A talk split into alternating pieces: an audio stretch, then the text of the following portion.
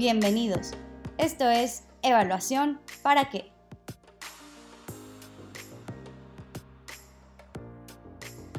Bienvenidos a Evaluación para qué, un espacio del ClearLac para dialogar sobre cómo la evaluación contribuye a la innovación y a la transformación social. Mi nombre es Emil Salim y hoy tenemos una invitada muy especial. Se trata de Ana Razo. Ana es profesora investigadora del Programa Interdisciplinario sobre Políticas y Prácticas Educativas en el CIDE. Ana, muchas gracias por acompañarnos. ¿Cómo estás? Hola Emil, muchas gracias a ustedes por invitarme. Estoy feliz de estar en este episodio con ustedes. Muchas gracias. Los que estamos muy felices somos nosotros y, por supuesto, nuestra audiencia ahora que te escuchen. Como imaginarán, el día de hoy vamos a dialogar sobre política educativa, sus retos y su evaluación el COVID-19 sin duda alguna ha venido a traer muchos retos a la educación que ahora es completamente a distancia. Simplemente pensando en términos de la política educativa, podemos ver cristalizada pues la desigualdad, muchos problemas económicos, incluso muchos retos pedagógicos ahora que todos hemos tenido que adaptarnos a este nuevo formato, tanto estudiantes como profesores. En ese sentido, Ana, quisiera preguntarte, ¿cuáles son los principales retos a los que se enfrenta la política educativa en tiempos del COVID-19? Pues mire, Emil, retomando esta, esta idea introductoria que tú planteas, eh, el tamaño de la emergencia por COVID-19 y el tamaño de la emergencia educativa. Eh, ciertamente, si queremos entender el contexto, pensemos que para marzo del 2020, de este año, todas las escuelas estaban cerradas. Estamos hablando de 260 mil escuelas y un poco más de 36 millones de estudiantes de escuelas públicas y privadas de todos los niveles educativos. Entonces, dimensionemos el tamaño de la emergencia. ¿Cuántas veces en la historia educativa habíamos escuchado de esto? La respuesta es nunca. No tenemos un antecedente de esto y así el tamaño de la emergencia en política pública. Imagínate, yo pienso que sería como la, peor pesadilla de cualquier autoridad educativa, ¿no? Imagínate, tienes todas las escuelas cerradas, tienes 36 millones de niños sin eh, recibir oportunidades educativas, tienes 2 millones de docentes intentando no perder el vínculo de aprendizaje con sus estudiantes. Y, y bueno, esto no es exclusivo de México, lo sabemos, sucedió en todos los sistemas educativos del mundo. El 94% de la población estudiantil en el mundo estaba eh, sin atender clases presenciales en la escuela, así el tamaño de la emergencia. Eh, esto nos coloca un montón de retos, retos que se suman eh, a problemas que ya teníamos, es decir, como, como se dice popularmente, le echamos limón a la herida. Ya teníamos un problema, como bien lo planteas, de desigualdad social, pero particularmente, como hablaremos en este episodio, una desigualdad en oportunidades educativas que esta pandemia lo que vino a hacer es, exacerbar, es decir, es una cosa que ya hemos escuchado en muchas ocasiones, pero literalmente es así. Em, las desigualdades educativas se acrecentan, se hacen todavía más dolorosas, ¿sabes? Em, y sobre eso enfrentamos un montón de retos en política educativa y quisiera tomarme solo minutos para plantearte, bueno, más bien varios minutos para plantearte algunos de los retos que enfrentamos en política educativa. El primero, y tal vez el, más importante, por eso lo menciono al inicio, se trata de redefinir el sentido de la escuela y del aprendizaje. Es decir, em, como tú mencionabas, ya teníamos un, problema de desigualdad, ya teníamos un problema de acceso a las oportunidades educativas y de desempeño en el, acceso al aprendizaje. Em, con esta pandemia necesitamos más urgente que antes redefinir el sentido de la escuela. ¿Para qué queremos la escuela? ¿Qué entendemos por aprendizajes? ¿Qué se tendría que estar aprendiendo en la escuela y cómo se tendría que estar haciendo? Muchas veces estas pausas en emergencia nos llaman a volver a la inercia de lo que teníamos antes, ¿sabes? Eh, añoramos lo que teníamos antes pensando que era lo mejor, era lo perfecto. No digo que sea terrible, por supuesto que teníamos muy buenas cosas, muy buenas escuelas, muy buenas prácticas docentes, pero estas no obedecían a un diseño institucional, sino obedecían obviamente al compromiso de algunas personas o de algunas comunidades educativas. En ese sentido, sí es urgente redefinir y reconstruir lo que queremos que la escuela sea para la sociedad que necesitamos en el futuro. Ese es un primer punto. No estoy diciendo que sea sencillo, pero sí necesitamos redefinirlo. ¿Qué esperamos de la escuela? ¿Cuál es el sentido de la escuela y de los aprendizajes? Y eso requiere un trabajo colectivo, ¿sabes? del sistema educativo, de los actores educativos y de la comunidad en general. Eso como primer punto. Eh, dos, el reto que enfrentamos es que nadie se queda fuera de la escuela. Las emergencias como estas, que se transforman en emergencias educativas, son especialmente dolorosas para la población más vulnerable. Estamos hablando de la población en niveles de pobreza altos y particularmente de las niñas y de las jóvenes adolescentes. Para las mujeres este tipo de emergencias son especialmente devastadoras. Ellas tienen muchas más barreras, tres veces más barreras para volver a la escuela. El resto aquí va a ser cómo identificamos quién no está volviendo a la escuela, digo, volviendo entre comillas, quién ha perdido el vínculo con la escuela, eh, aquellas estudiantes o estudiantes que los maestros no están logrando localizar. Necesitamos enfocar nuestros esfuerzos ahí, a no soltar el vínculo y hacer que, vuelvan, sea cual sea la modalidad de la escuela. Em, eso va a ser muy importante, que nadie se quede fuera de la escuela. Las y los estudiantes con alguna discapacidad eh, o con algún problema eh, económico van a ser más vulnerables ahora. No soltemos ese, ese hilo tan débil que tenemos ahí, necesitamos que se queden. Em, tercer punto, el reto que enfrentamos es retomar los aprendizajes fundamentales. Sabes, las estimaciones que al momento tenemos hablan que la, pérdida de aprendizajes que enfrentamos es muy amplia. Te voy, a, te voy a poner un ejemplo rápido. Hay en investigación educativa, es, digamos, muy conocido el, lo que llamaban la pérdida de aprendizajes por el verano. Es decir, las investigaciones educativas decían que cuando tenemos las vacaciones de verano y enfrentamos una pausa en estar expuestos a oportunidades de aprendizaje, hay una pérdida de, estos aprendizajes, sobre todo en las poblaciones vulnerables que no están expuestos a, a este tipo de, vínculos de aprendizaje. Si en el verano, que es un mes de vacaciones, teníamos ya grandes pérdidas, ahora imagínate lo que vamos a enfrentar por casi 10 meses o un año de pausas en las oportunidades de aprender. Eh, los expertos sitúan regresiones en el aprendizaje de años. Ni, siquiera quiero decirte cuántos porque nos vamos a desmayar aquí, pero de años de pérdida de aprendizaje y las, y las estimaciones económicas hablan de 10 billones a nivel mundial en pérdidas. Y no, no pensemos esta monetarización de, la, de los aprendizajes, no la pensemos como simplemente algo mercantilista, es una estimación. Piensa que detrás de cada uno de estos dólares perdidos hay derechos incumplidos. Veámoslo así, estamos solamente estimando en dinero em, algo que es muy grave.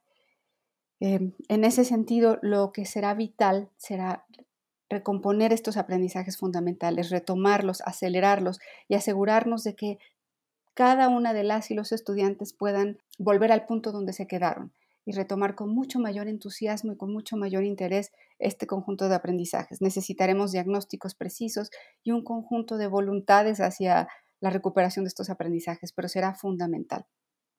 El cuarto punto sería tomar en cuenta la experiencia de, las y los docentes. Eh, las maestras y los maestros han hecho maravillas y han, como siempre, sobrepasado al sistema para no soltar el vínculo de aprendizaje con sus estudiantes. Ellas y ellos eh, saben qué estrategias funcionaron y cuáles no.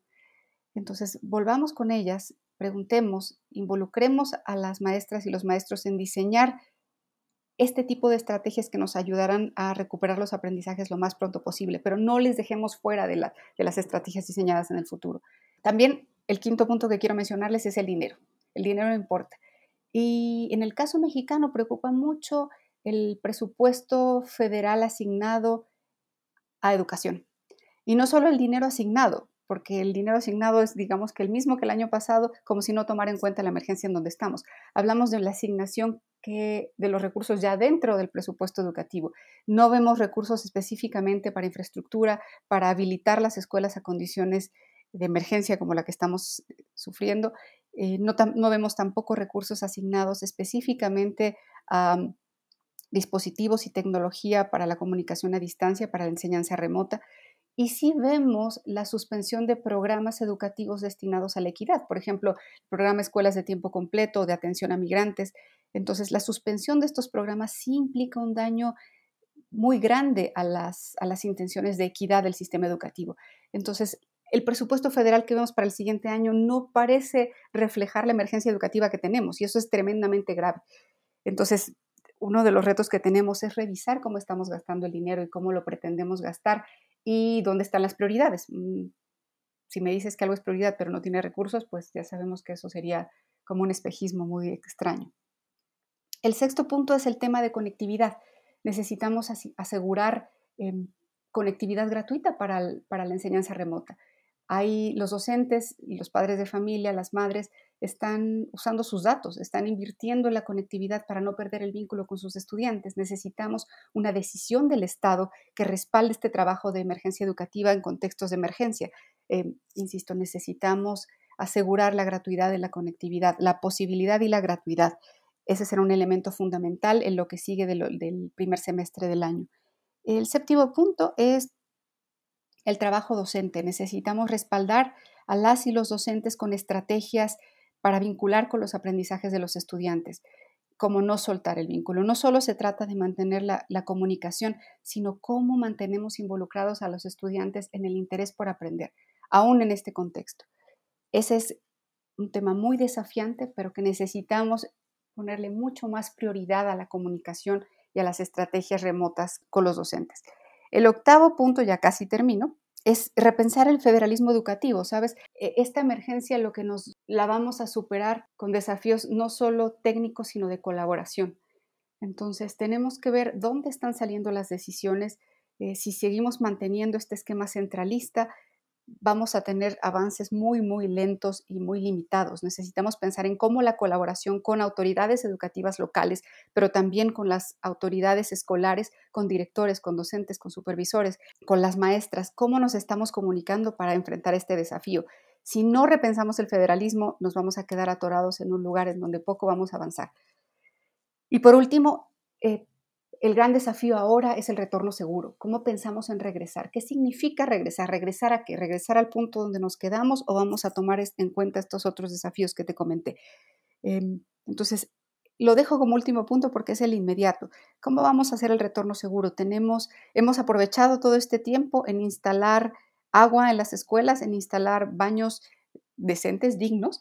Em, en, acondicionar los espacios de los salones para que tengan sana distancia, para disminuir el radio entre docentes y estudiantes. Tal vez ustedes lo recuerden, pero piensen en su trayecto educativo y piensen en las aulas. Yo tuve salones de clase que parecían cajas de zapatos donde no había ventilación. Estamos tomando eso en cuenta.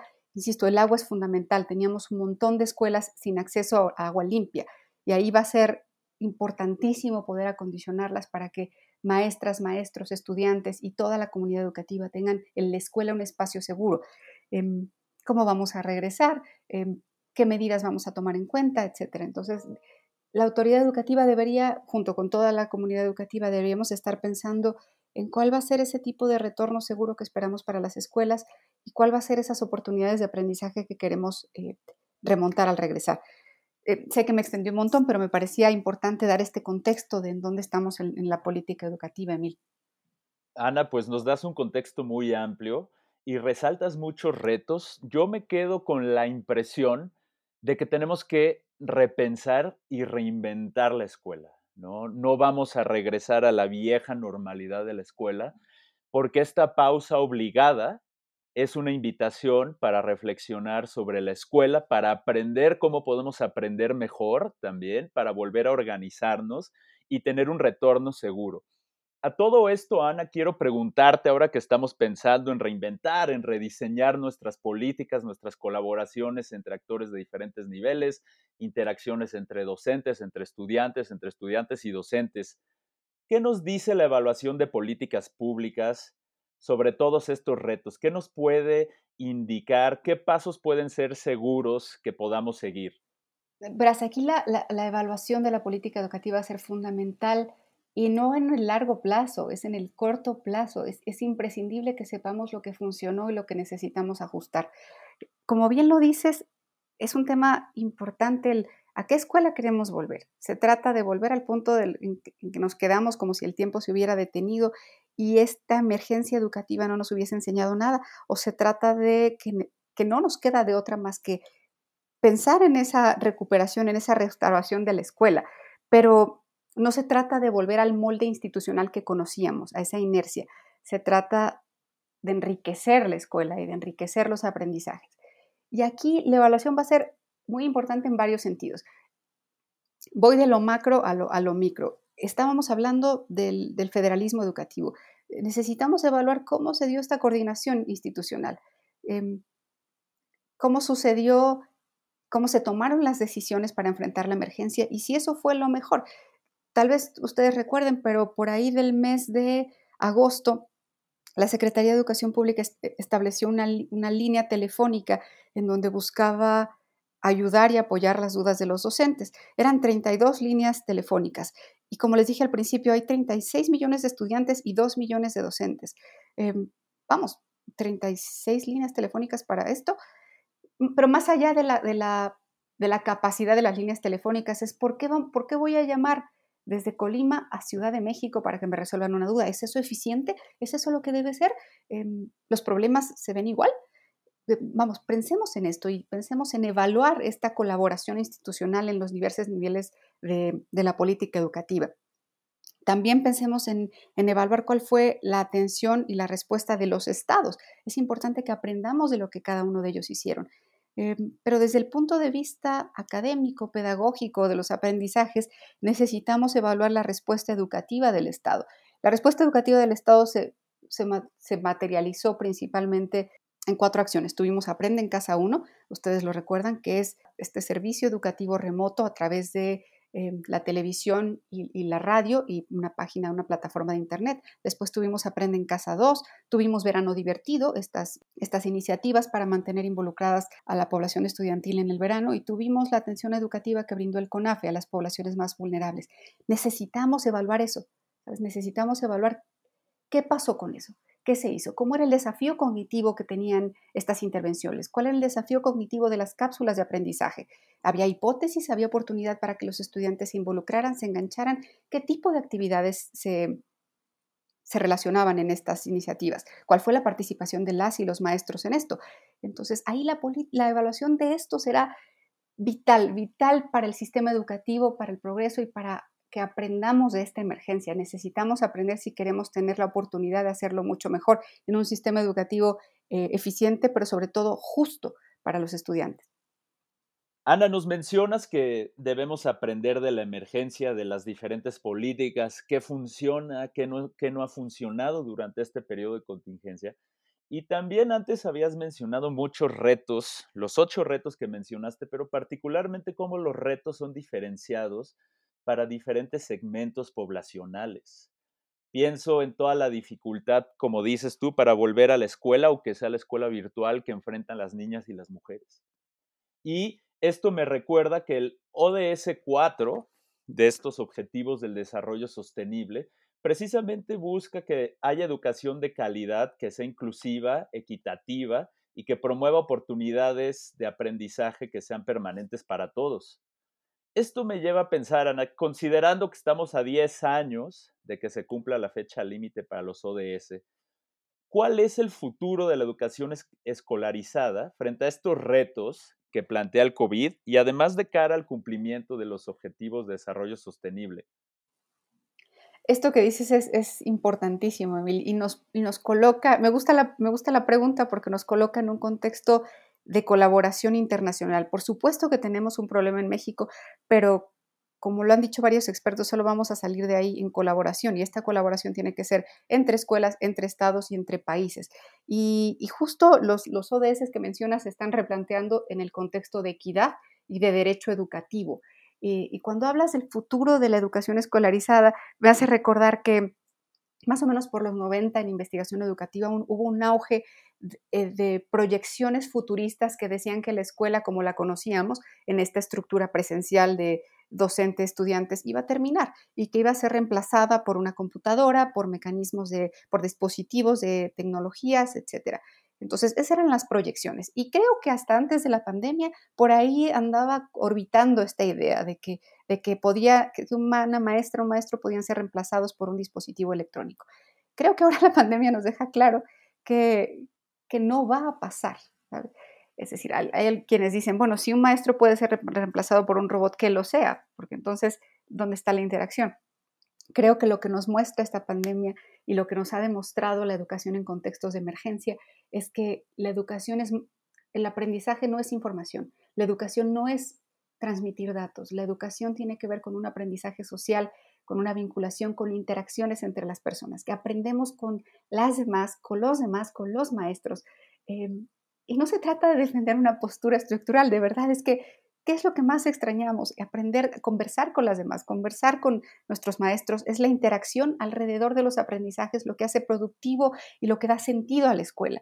Entonces, eso es, eso es vital que lo reconozcamos. La función socializadora de la escuela es, es lo que nos llevamos de esto y, y que nos lo llevamos con todo el aprecio por la función docente, eh, por todo lo que hacen los maestros alrededor de los aprendizajes y que la escuela construye o, tendría que construir la sociedad que queremos. Y la sociedad que queremos es con, los demás y con las demás. Em, entonces, creo que nos ha ayudado, sí, a apreciar las potencialidades de los dispositivos electrónicos, de los medios de comunicación. Por supuesto que lo apreciamos y lo valoramos, pero creo que en el futuro, el futuro de la educación escolarizada nos demuestra lo importante que es la figura de las compañeras, de las colegas, de los maestros, de las maestras y de la comunidad educativa.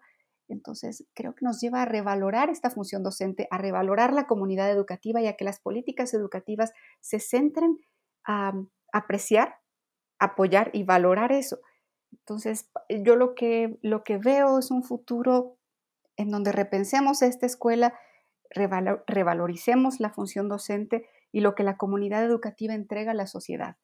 Ningún dispositivo va a reemplazar el vínculo y la interacción con la educación. Ningún dispositivo.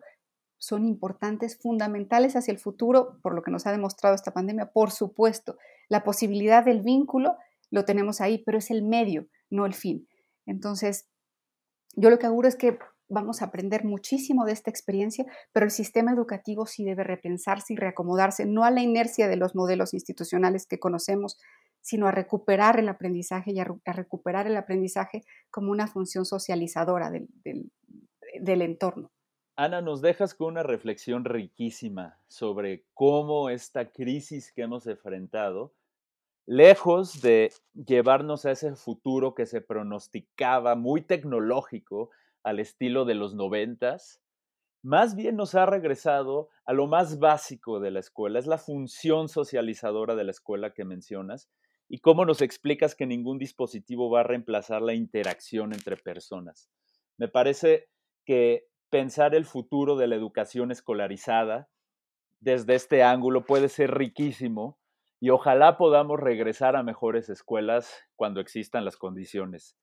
Agradezco muchísimo tu participación. Nos quedamos con mucho material para reflexionar, para seguir pensando acerca de las políticas públicas, de la política educativa en particular y por supuesto sobre la evaluación y la evidencia. Pues muchas gracias a Ana por habernos acompañado en este, el último episodio de la primera temporada de Evaluación para qué. Esperamos volverte a tener pronto aquí en ClearLac, no solo en nuestras capacitaciones, donde siempre nos acompañas, sino también aquí en el podcast y en algunos otros de nuestros, de nuestros medios y nuestros contenidos de comunicación.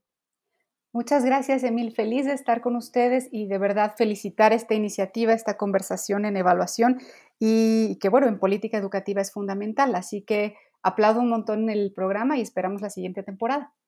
Muchas gracias, Ana, por acompañarnos en Evaluación para qué. Esta es tu casa, al igual que ClearLac. Bueno, pues hemos llegado al final de la primera temporada de Evaluación para qué. Y este esfuerzo hubiera sido imposible sin el gran trabajo de Karina Retama y Fernanda López del equipo de comunicación de ClearLac. ¿Cómo están, Karina y Fer? Muy bien, Emil, muchas gracias. Muy bien, muchas gracias, Emil. No, bueno, muchas gracias a ustedes por todo su trabajo para hacer esto posible. Y quisiera, chicas, a manera de, de, cierre de esta primera temporada, hacerles un par de preguntas a ustedes también, no se van a salvar. Fer, ¿por qué piensas que es importante que tengamos un podcast sobre evaluación de políticas públicas?